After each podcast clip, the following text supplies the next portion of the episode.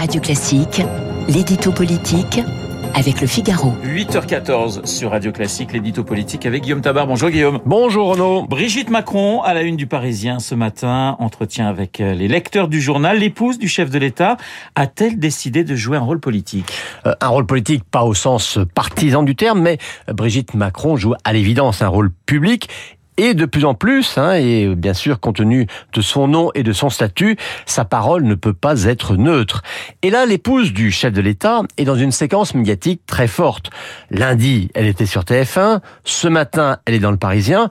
Ah, bien sûr, elle a un prétexte. Hein. C'est l'édition annuelle des pièces jaunes pour lesquelles elle a repris le flambeau de Bernadette Chirac.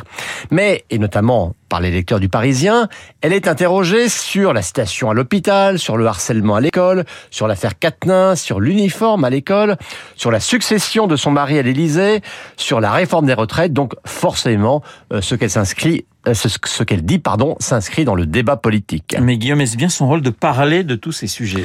Alors, soyons clairs, hein, l'épouse du président de la République n'a pas de rôle politique officiel. C'est son mari, pas elle, qui a été élu par les Français, et c'est lui et lui seul qui a une légitimité. Mais il faut reconnaître à Brigitte Macron qu'elle ne franchit jamais la ligne rouge.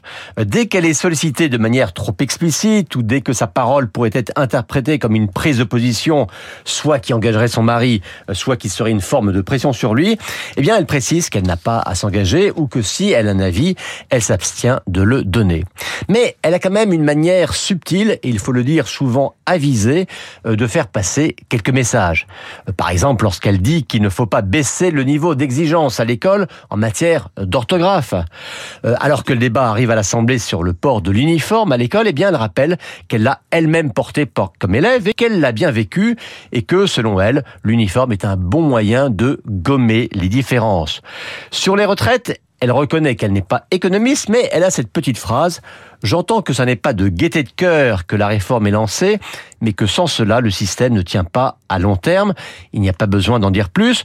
Au moment où l'exécutif est taxé de brutalité par la gauche, eh bien, cette tonalité-là, ça compte aussi. Alors, une exposition médiatique de son épouse peut-elle être un, atout pour Emmanuel Macron? Euh, Oui, je le pense d'autant plus qu'elle tient sa place avec beaucoup de justesse, sans prétendre imposer sa manière de voir les choses, mais disons qu'elle a des qualités d'écoute, d'attention et même de délicatesse qui rééquilibre en partie des défauts attribués, à tort ou à raison, je n'entre pas dans ce débat, au chef de l'État.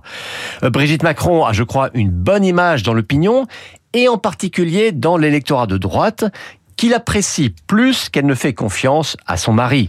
Et vous vous souvenez que c'était un peu la même chose avec le couple Chirac. Et dans les deux cas, l'épouse du président incarnait ou incarne aujourd'hui une forme de sagesse, de bon sens et même un certain conservatisme qui rassure. Et à ce titre, oui, c'est une carte utile pour Emmanuel Macron. L'édito politique signé Guillaume Tabar. Tout de suite, Guillaume Durand et les stars de l'info.